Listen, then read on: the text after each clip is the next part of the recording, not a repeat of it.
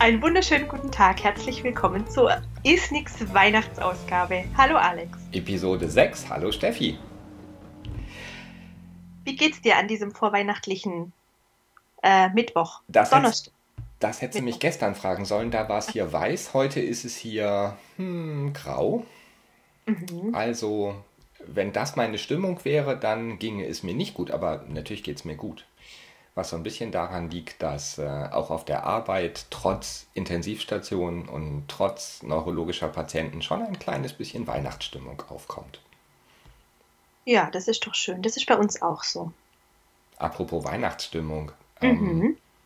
Feiert ihr Weihnachten bei euch in der Frühreha? Ähm, also dieses Jahr glaube ich, gibt es kein Weihnachtsfest für die Patienten. Ähm, soweit ich das weiß, ich bin ja nicht mehr auf der Frureha, deswegen weiß ich es ehrlich gesagt gar nicht so ganz genau.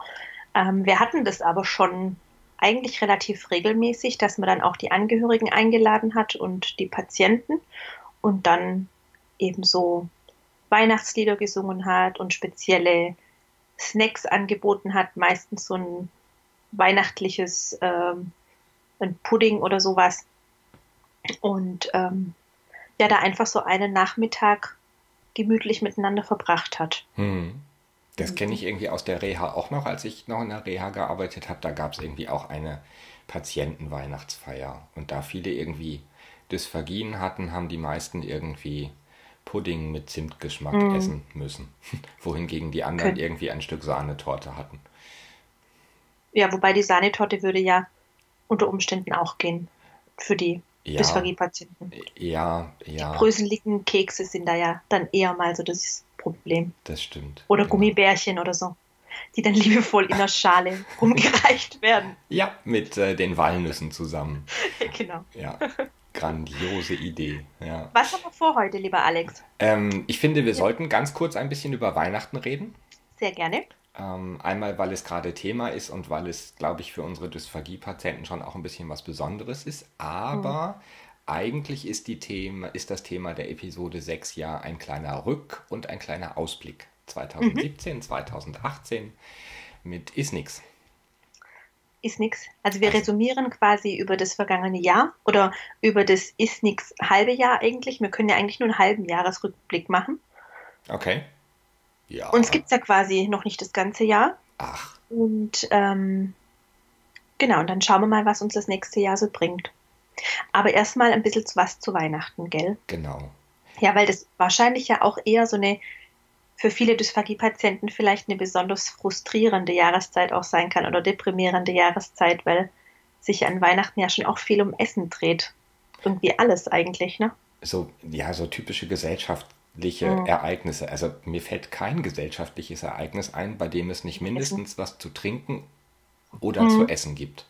Also, Sogar die Isnix-Episoden sind nicht ohne Essen und Trinken. Selbst Isnix-Episoden, mhm. aber auch Beerdigungsfeierlichkeiten. Ja, was, was, was wäre eine Beerdigung ohne den Butterkuchen? Oder was wäre ein Geburtstagsempfang ohne den Sekt und den Orangensaft?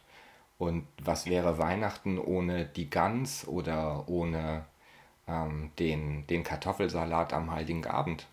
Mhm. Und ja. das ist für Dysphagie-Patienten, glaube ich, doppelt schwierig, einmal die Zeit mit so einer schweren Erkrankung zu mhm. überstehen und dann auch noch, zumindest in Teilen, ausgeschlossen zu sein von dem eigentlichen Event, nämlich dem Essen. Also da machen wir uns mal nichts vor. Weihnachten ist Essen plus Geschenke. Mhm. Aber Geschenke wird immer weniger und Essen wird immer mehr. Und von daher, das glaube ich, ist für Dysphagie-Patienten schon schwierig. Mhm. Ja, das auf jeden Fall. Und Aber es gibt ja auch gute Möglichkeiten, also vor allem dann im häuslichen Bereich würde ich denken. Ich glaube, in Einrichtungen ist es deutlich schwieriger, da irgendwie ähm, individuell drauf einzugehen aber dass man eben Dysphagie geeignete Alternativen anbieten kann oder mhm. zubereiten kann. Und absolut, absolut. Mhm. Da und da, wir, ja? Genau, wollten wir einen, einen Tipp geben, gell? Wo es, ähm, wo man ein bisschen sich inspirieren lassen kann mit Rezepten und so weiter für Dysphagie geeignete Weihnachtsleckereien. Und zwar sind wir auf einen Blog gestoßen ähm, aus Österreich und der nennt sich geschmeidigeköstlichkeiten.at. Und ähm, das ist eine Dame, die heißt Claudia Braunstein und die schreibt aus eigener Betroffenheit heraus einen äh, Blog über ähm, leckeres Essen für Kau- und Schluckstörungen. Und es lohnt sich auf jeden Fall, da mal drauf zu schauen. Da sind sehr leckere Sachen dabei, wie zum Beispiel Apfelmus mit Zimtzahne oder ein Beerenpunsch-Gelee-Rezept oder Kokosbussel oder was sehe ich noch? Kipferlkakao mit Honig und Zimt zum Beispiel. Hm, das klingt alles ziemlich lecker. Und vor allem, mhm. vor allem für Dysphagie-Patienten oder Patientinnen und Patienten, die eine Kau- und Schluckstörung haben, onkologische Patienten zum Beispiel, mhm. ist das sicherlich eine Anlaufadresse, wo man regelmäßig gucken sollte, ähm, um sich Inspirationen zu holen. Mhm. Ja. Definitiv ein Tipp wert. Und mein Lieblingstipp, eine sehr gute Fleischsorte, die sich sehr gut ähm, auch für Patientinnen und Patienten eignet, die Schwierigkeiten mit dem Kauen haben und die aufpassen müssen mit den Konsistenzen, ist Kaninchen. Also Aha. hört auf, an Weihnachten zähes Gänsefleisch zu essen, esst Kaninchen. Einmal schmeckt es besser ähm, und es ist ähm, ein so feines, feinfaseriges Fleisch, dass das mhm. äh, mit wenig Kauen zu einer ziemlich glatten Masse im Mund wird. Echt? Ähm, und es lässt sich ganz gut pürieren mit so einem Zauberstab. Also besser als jetzt irgendwie so ein Rumsteak. Ähm, mhm. Kaninchenfleisch ist da echt eine ganz gute Alternative. Und das sage ich auch, weil ich aus dem Norden komme und da isst man tendenziell nicht so viel Gans zu Weihnachten, da isst man auch gerne mal Kaninchen. Ah. Mhm. Wieder was gelernt. Tja. Man lernt ja nie aus, gell? Ja, ich habe immer im Garten mit den Kaninchen gespielt und sie Weihnachten gegessen. Ah jo. Ja. Hm, so ist das. Der, mhm. La der, Lauf der Dinge. Ähm, der Lauf der Dinge. Also so geschmeidigeköstlichkeiten.at, mhm. dringender genau. Aufruf, diese Webseite regelmäßig zu besuchen, mhm. ähm, die Rezepte nachzukochen und was total fair wäre, wäre dann einen Kommentar zu hinterlassen, wie es geschmeckt hat und vor allem, wie es sich schlucken ließ. Ich mhm. glaube, da ist die Autorin sehr dankbar für. Ja. Wenn ihr keine Lust habt, das in die Adresszeile eures Browsers einzugeben, dann klickt einfach auf den Link, den wir in den entsprechenden Post packen. Frohes das Fest an dieser Stelle. Frohes Fest, genau. Ähm, genau.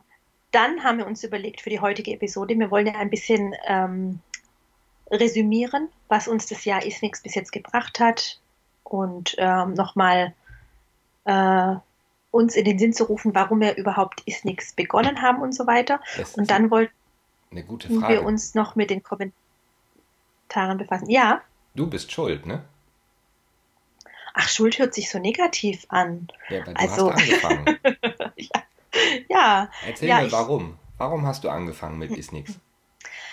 Ach, ähm, eigentlich habe ich aus genau dem Grund angefangen, was auch ähm, in dem ersten Kommentar ähm, zur Sprache kommt, den wir uns gleich auch nochmal anhören werden.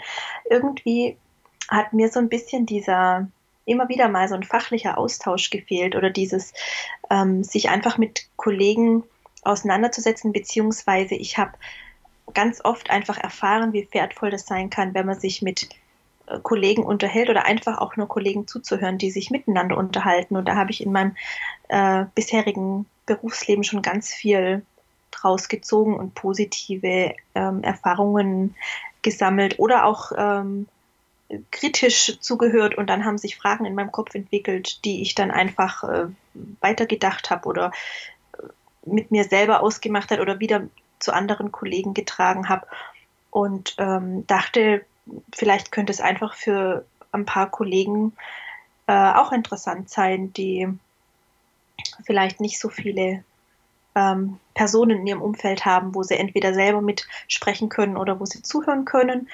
Und dann habe ich gedacht, naja, vielleicht macht es ja Sinn und wenn es ein bisschen zum Denken anregt, dann kann es ja nicht schaden. Mhm. Und dazu anregt, anderen Leuten ins Wort zu fallen. Genau. Und damit das tatsächlich nicht passiert, ist es ganz gut, dass es ein Podcast geworden ist. Ähm, da muss man sich gedulden, bis das Ganze zu Ende ist und kann dann einen Kommentar schreiben. ja, genau. Oder ausschalten. In, oder ausschalten. Äh, das macht ihr bitte nicht. Und, aber man kann uns nicht ins Wort fallen. Das ist schon eine sehr angenehme Situation so, ja. Hm. Ja, ach ja, genau, heute nicht ausschalten, weil heute am Ende gibt es noch eine kleine, ähm, ein kleines Giveaway für alle, die durchhalten bis zum Schluss. Genau, deswegen dranbleiben lohnt sich. Heute ja. noch Kleiner, mehr als sonst. Kleiner Spoiler. Nee, kein genau. Spoiler. Ähm, ja, mhm. das heißt, die Idee ist entstanden aus, ah, ich will mich irgendwie unterhalten und ähm, genau. ich will anderen die Chance geben, zuzuhören. Genau, zuzuhören, aber gar nicht im Sinne, dass ich lehrend, belehrend oder wie auch immer sein will oder glaubt, dass ich so viel weiß, dass ich das in die Menschheit tragen muss, überhaupt nicht, sondern mehr so dieses ähm, Teilhaben lassen an den Unsicherheiten, Erfahrungen und so weiter, die dann aber auch das eigene Denken anregen sollen und äh, motivieren sollen und solche Sachen. Also gar nicht so dieses ähm, eine hörende Lehrveranstaltung zu sein. Das ist ja quasi nicht das Ziel von Isnix. Nee, nee, absolut mhm. nicht. Eher wollen wir euch die Chance geben, so ein bisschen äh, eine innere Katharsis aufzubauen und dadurch besser zu werden. ja, ja, also sich einfach auf eine andere Art und Weise vielleicht nochmal mit dem Thema zu beschäftigen. Ja, ja. genau. Mhm. Und wir haben jetzt auch schon ganz viele Rückmeldungen gekriegt. Zum einen, wann man uns wo hört. Und da war ja auch ein buntes Potpourri dabei, ähm, was uns sehr gefreut hat, ähm, dass es vom Arbeitsweg zum Bügeln ähm, die verschiedenen, verschiedensten Situationen sind. Mhm.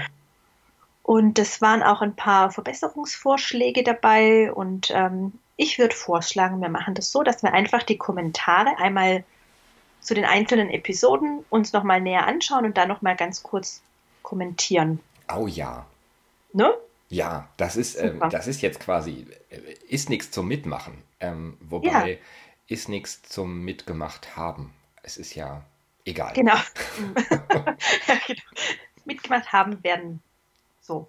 Genau. Also, soll ich einfach mal anfangen? Ja, mach mal einen ersten Kommentar. Weil wir haben nämlich auf unserer Homepage ein paar Rückmeldungen gekriegt zu den einzelnen Episoden und zum Beispiel zu der ersten Episode ähm, wo es ja um das Wissen, um das Nichts- oder Nix-Wissen ging, hat die Alina geschrieben. Nette Sache, höre es gerade auf dem Weg zur Arbeit. Austausch ist immer gut und bei dieser Form können mehr als nur die sich Austauschenden davon profitieren. Top. Ich empfinde oft ein Bedürfnis nach Austausch und Supervision für das bestmögliche Outcome für unsere Patienten. Ja, Alina, vielen Dank für den Kommentar, der ist gut. Ähm, und wie du gerade gehört hast, das ist auch unsere Motivation für Isnix. Ähm, ich persönlich finde den Austausch mit Steffi gewinnbringend und freue mich, wenn andere davon auch profitieren. Mhm. Okay, so. ich habe auch einen Kommentar. Und zwar zur gleichen Folge von Isnix. Episode 1 hat Cora geschrieben, sehr interessant. Höre es gerade in der Mittagspause. Jetzt freue ich mich noch mehr auf die Phobie im Oktober. Und ich hoffe, die hat stattgefunden und war erfolgreich für alle Beteiligten. Das hoffe ich auch, die waren mit mir. ähm, genau. Noch eine Rückmeldung, die war anonym ähm, und da ging es um die schlechte Tonqualität ähm, und man hat uns geraten, in ein Tonstudio zu gehen, mhm. um da die Aufnahmen zu machen. Und da haben wir uns ja bewusst am Anfang dagegen entschieden, weil wir einfach gesagt haben, wir wollen ja dieses ähm, Gespräch miteinander führen und das in, in dem Kontext, um den es eigentlich geht, nämlich im Kontext des Essens.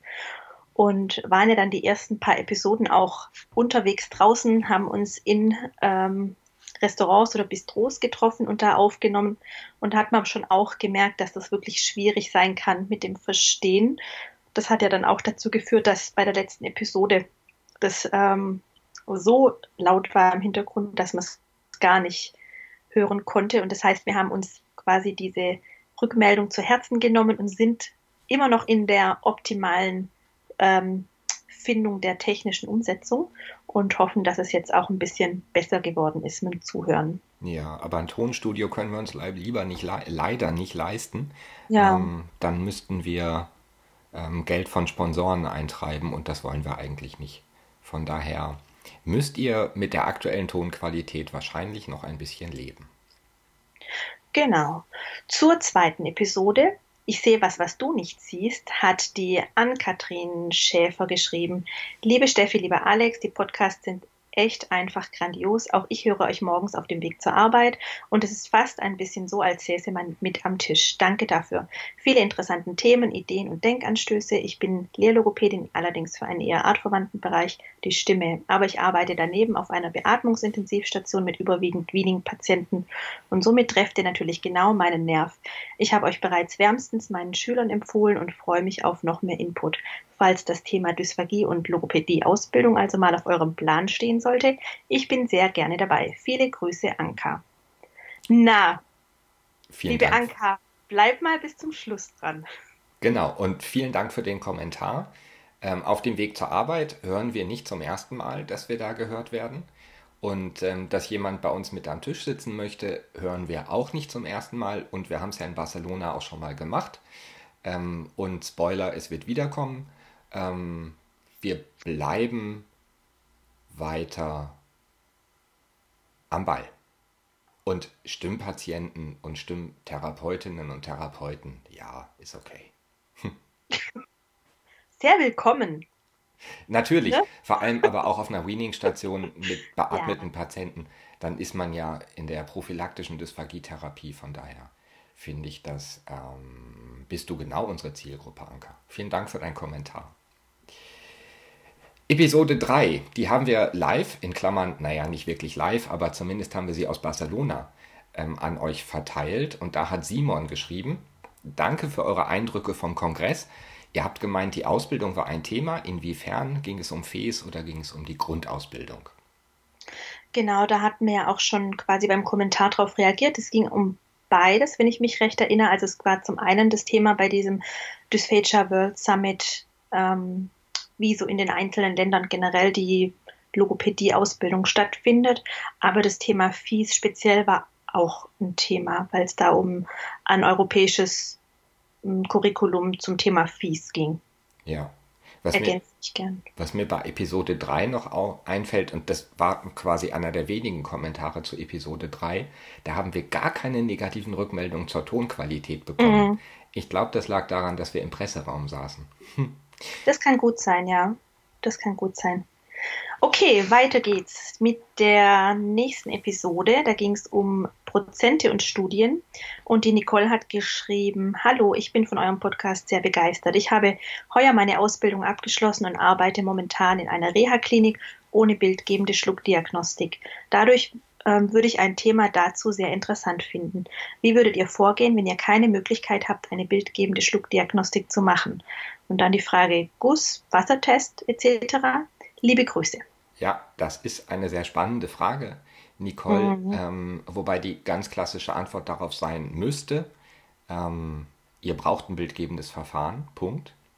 Ähm, wir werden aber sicherlich in einer späteren Folge auch nochmal über Screening-Verfahren und über ähm, diagnostische Verfahren wie das Guss oder den Wassertest sprechen. Ähm, wir nehmen das mal als Themenvorschlag. Ja, und vielleicht können wir ja auch den Themenvorschlag noch ein bisschen aufnehmen oder erweitern und ähm, den ein oder anderen Hinweis geben, wie man ähm, so eine Implementierung von einer Bildgebung vorantreiben kann wie? im Umgang mit Geschäftsführung oder so weiter und ja. so weiter oder Ärzten. Genau so ein paar mhm. Argumente zusammensammeln. Ja, mhm. wir bleiben bei der Episode, wo es um die Prozente und um die Studien ging. Und Simon, einer unserer ähm, fleißigsten Kommentatoren, schrieb: Hallo, ihr zwei, danke für euren Podcast.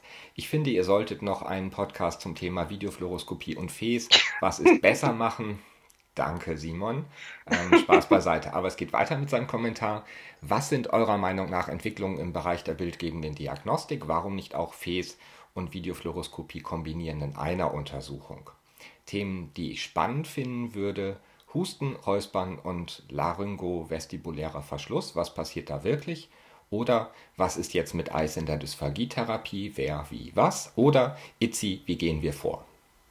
Mm, das sind wirklich äh, ganz viele Themenvorschläge, die alle relevant und sinnvoll sind und die wir jetzt auf die Schnelle natürlich nicht diskutieren können, aber vielleicht so ein, ganz kurze Anmerkungen dazu oder so ein kleines Brainstorming zu den Stichpunkten, die mir zu den einzelnen äh, Themen in den Sinn kommen. Also ähm, Fies und Videofluoroskopie kombiniert, da gibt es jetzt schon die ersten Untersuchungen mit so simultanen ähm, Verfahren, wo man die Untersuchungsverfahren so gekoppelt hat, dass man eben simultane Ergebnisse hat. Soweit ich weiß, ähm, ist es erst in den wissenschaftlichen Bereichen angesiedelt. Das wird sicherlich vielleicht irgendwann mal kommen. Es wäre natürlich für, den, für das Bild, das man vom, von dem Schluck kriegt, ähm, optimal, weil das sicherlich das umfassendste Bild wäre von, von dem Schluck, das man kriegen könnte. Am besten noch gekoppelt mit Manometrie oder so. Ähm, äh, mal schauen, was da die Zukunft noch bringt. Und zum Thema ähm, laryngrovestibulärer Verschluss, da habe ich gerade heute in der in einer äh, Dysphagie-Facebook-Gruppe ein äh, Mini-Tutorial dazu geteilt. Ähm, falls jemand nicht Facebook hat und da keinen Zugriff drauf hat, äh, gerne uns kontaktieren, dann können wir das auf jeden Fall weiter, weiterleiten. Das ist ein sehr nettes, kleines, umfassendes umfassendes Tutorial, was da bei dem ähm, Verschluss überhaupt passiert und wie die Wirkmechanismen sind. Äh, zum Thema Eis in der Dysphagietherapie. Ja, das ist irgendwie so ein, auch so ein Thema. Äh, manchmal wird es sehr intensiv genutzt und manchmal überhaupt nicht.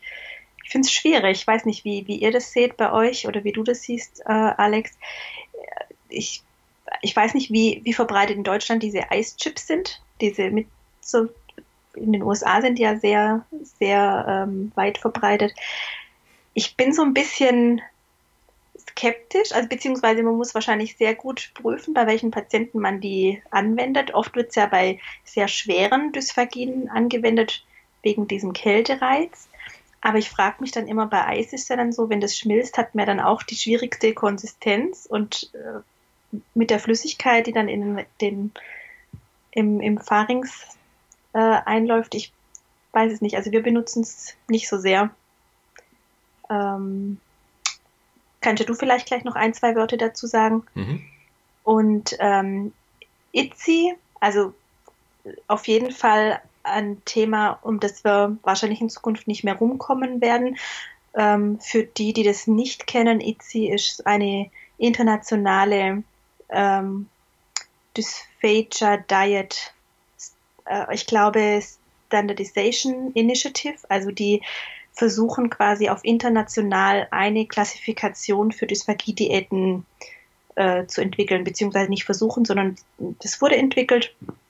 Und es geht quasi darum, dass man weltweit ein einheitliches ähm, Kriterium für die Einteilung von ähm, Konsistenzen hat.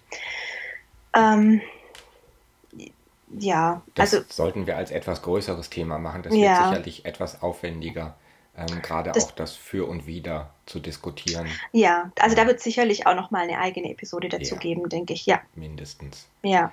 Ähm, genau. Mein Kommentar zum Thema Eis. Ähm, wer, wir, also die Dysphagie behandelnden, ähm, wie, ich habe keine Eischips zur Verfügung, aber Crash-Eis mhm. und Eiswasser und ähm, ja, grundsätzlich kann ich schon beobachten, dass es da häufiger zu einem gurgelnden Stimmklang kommt, also ganz deutliche Penetrations-, wenn nicht gar Aspirationszeichen. Aber ähm, da wir eine sehr gute Mundpflege machen, mache ich mir da erstmal keine, keine großen Sorgen drum. Schlucken lernt man durch Schlucken. Und da fange ich lieber mit Eiswasser als mit Götterspeise an bei schwer betroffenen Patienten. Einmal wegen des Reizes und wenn die Wasser aspirieren, ähm, ist es nicht so dramatisch, wie wenn sie Götterspeise aspirieren. Aber du meinst Eiswasser, also das ist schon die Konsistenz einfach kühles Wasser. Nee, wenn, also entweder nehme ich Crash Eis, um damit ähm, das auf der Zunge zu haben und irgendwie ähm, mm. arbeite damit auch intraoral, oder wenn ich davor noch zu viel Angst habe, weil ich glaube, dass der Patient das nicht gut äh, managen könnte, dann habe ich Eiswasser, stelle da mhm. einen Löffel rein und dann gehe ich nur mit dem Löffel in den Mund. Mhm. Ähm, Weil kaltes Wasser, also wirklich ganz kaltes Wasser, das benutze ich auch mhm. als, äh, als äh, Stimulus. Aber ich ja. habe halt bei diesen Eisstückchen, würde ich halt denken, da ist das Handling oft einfach. Ja, ich glaube, dass ja. diese Eischips kommen ja vor allem aus Amerika. Mhm. Ähm, die haben noch schlimmere Hygienebedingungen als wir hier. Mhm. Ähm, die werden wahrscheinlich nicht so viel mit Metalllöffeln auf einer Intensivstation arbeiten. Könnte ich mir vorstellen. Und ähm, dann nehmen sie lieber einen Eischip. Mhm. Ähm, wir können hier ja in Deutschland und Österreich durchaus noch mit Besteck arbeiten, mhm, ohne mhm. dass die Hygiene uns das um die Ohren haut. Ja. Wobei ich sagen muss, ähm, Hygiene, ähm, wir benutzen ja bei der Fes blaues Wasser, also mit mhm. Lebensmittelfarbe eingefärbt. Und aktuell gibt es eine Diskussion darüber, dass wir diese Lebensmittelfarbe nicht im Supermarkt kaufen dürfen, sondern wir müssen sie von der Apotheke herstellen lassen. Mhm. Ähm, aktuell haben wir keine blaue Farbe. Hm.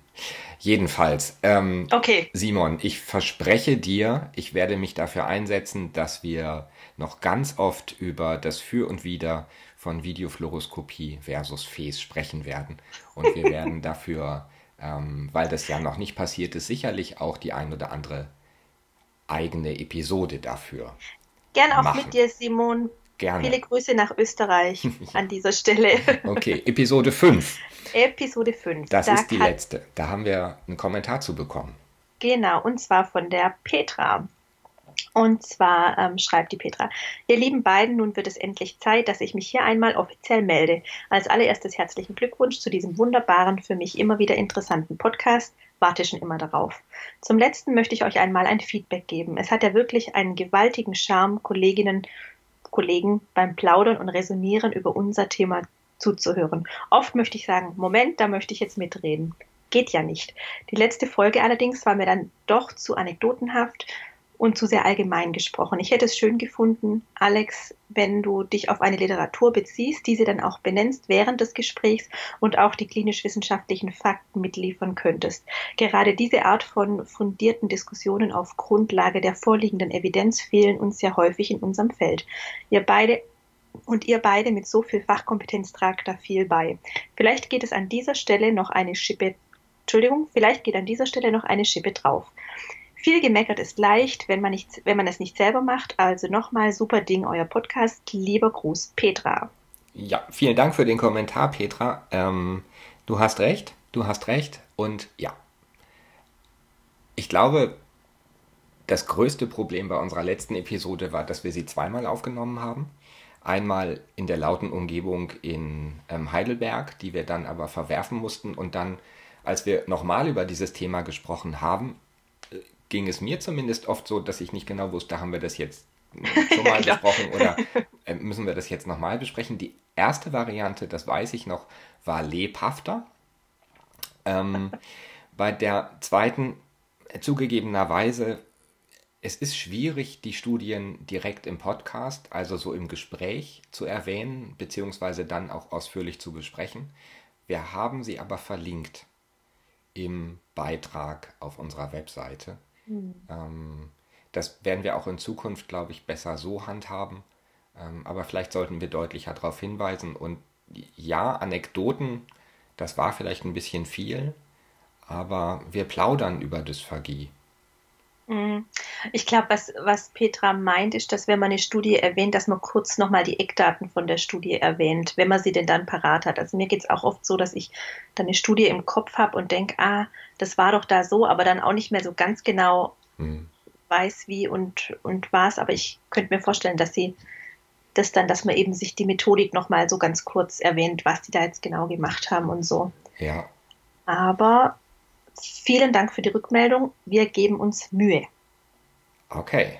Ja? Wir haben noch eine Rückmeldung zum Thema der letzten Episode bekommen.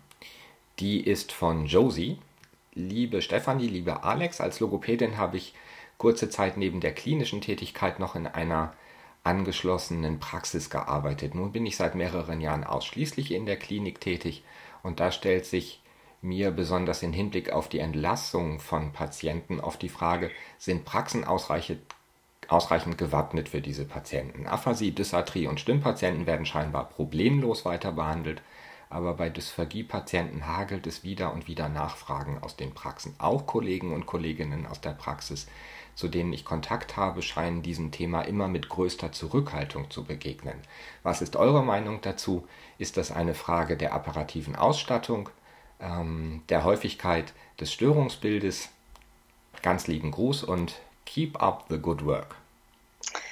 Ja, vielen Dank für die Rückmeldung und ich glaube, die trifft ganz viele ähm, genau da, wo es, naja, ich will nicht sagen, da, wo es weh tut, aber ich glaube, das, das ähm, beschreibt einen ganz großen und wichtigen Punkt in Deutschland. Und ich glaube, ähm, ich finde es ist schwierig, es pauschal zu beantworten, weil es gibt sicherlich Praxen und viele Kollegen im ambulanten Bereich, die sehr fit sind, die sehr, sehr gut mit äh, dem Thema umgehen. Ähm, viele, viele Praxen, glaube ich, sind überfordert mit diesen Patienten.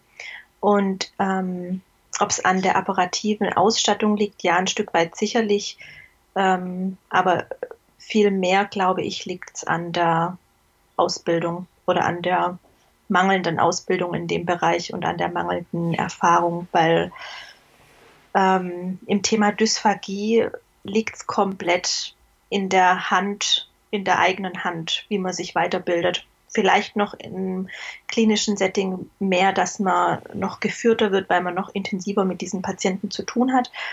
Ähm, ich ich glaube, dass es einfach grundständig das Problem ist, dass das Thema Dysphagie nicht inhaltlich in, dem, in den Ausbildungen so integriert ist, dass man gut mit den Patienten arbeiten kann. Hm. Nicht nur, dass man ja selbst dafür verantwortlich ist, sich irgendwie Wissen und Erfahrungen und Hintergründe zum Thema mhm. Dysphagie zu holen nach der Ausbildung, sondern man ist gleichzeitig auch gezwungen, die Patienten zu behandeln.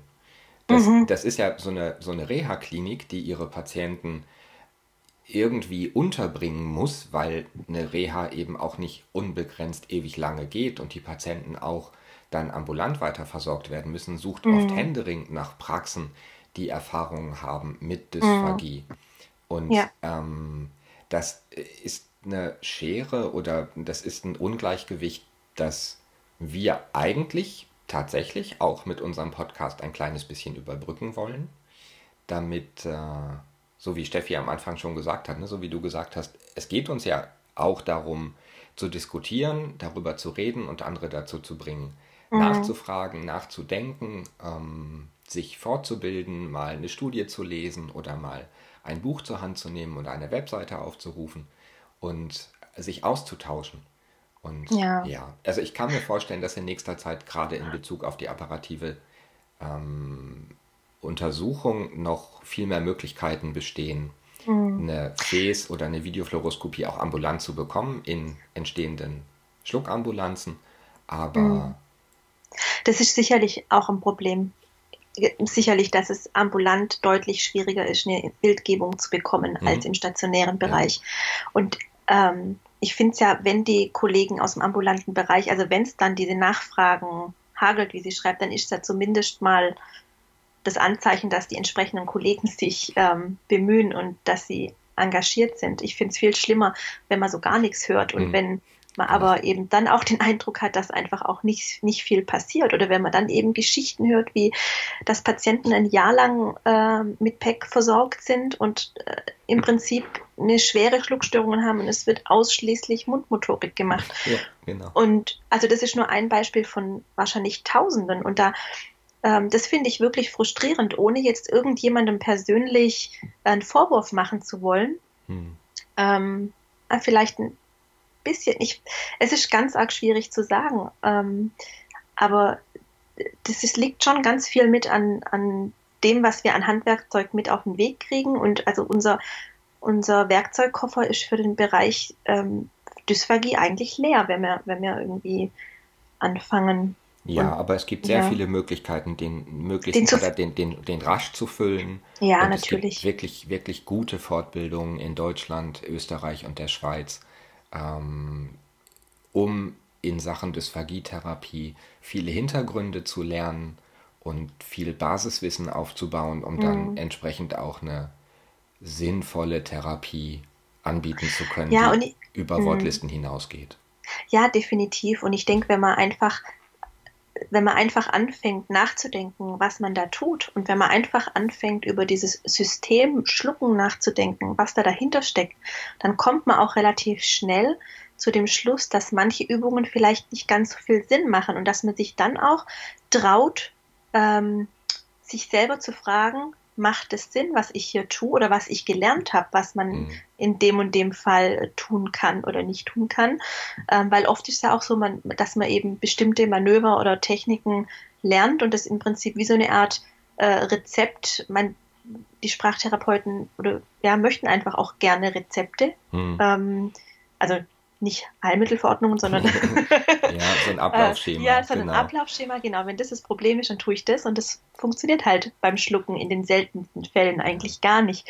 Und ich glaube, wenn man einfach anfängt, äh, drüber nachzudenken oder zu fordern, dass man wissen möchte, was passiert da eigentlich, und dann sind wir wieder bei, den, bei der Bildgebung ein Stück weit, ähm, dann kann man auch ähm, ja, Methoden äh, generieren oder sich Wissen aneignen, spezifisch, wie man den Patienten helfen kann. Und ich glaube, dann verliert man auch so ein bisschen die Scheu davor. Genau, ich, ich glaube, dahinter steckt gar nicht so sehr die fehlende oder die, die mangelnde ähm, Ausbildung oder das mangelnde Angebot, sich fortzubilden, sondern tatsächlich eher der Wunsch, Kochrezepte zu haben, Schema A, Schema B und wenn das und das passiert, dann mache mhm. ich das und das.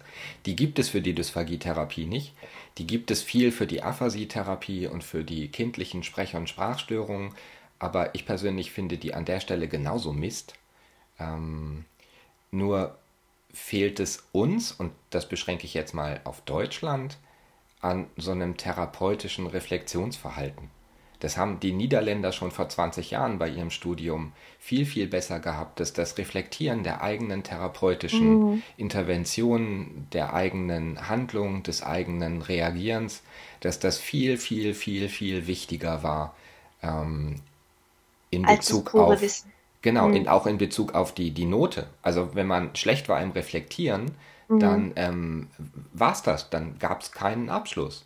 Und ähm, wenn man in Deutschland vor 20 Jahren richtig schlechte Therapeutin und richtig schlechter Therapeut war, aber zumindest sagen konnte, dass man schlecht war und das auch gemerkt hat, dann wurde man auf die Bevölkerung losgelassen. Und ich glaube, ein Stück weit ist das heute noch so, dass das Reflektieren des eigenen Tuns ähm, und auch das sich damit auseinandersetzen, dass das noch ein bisschen zu kurz kommt.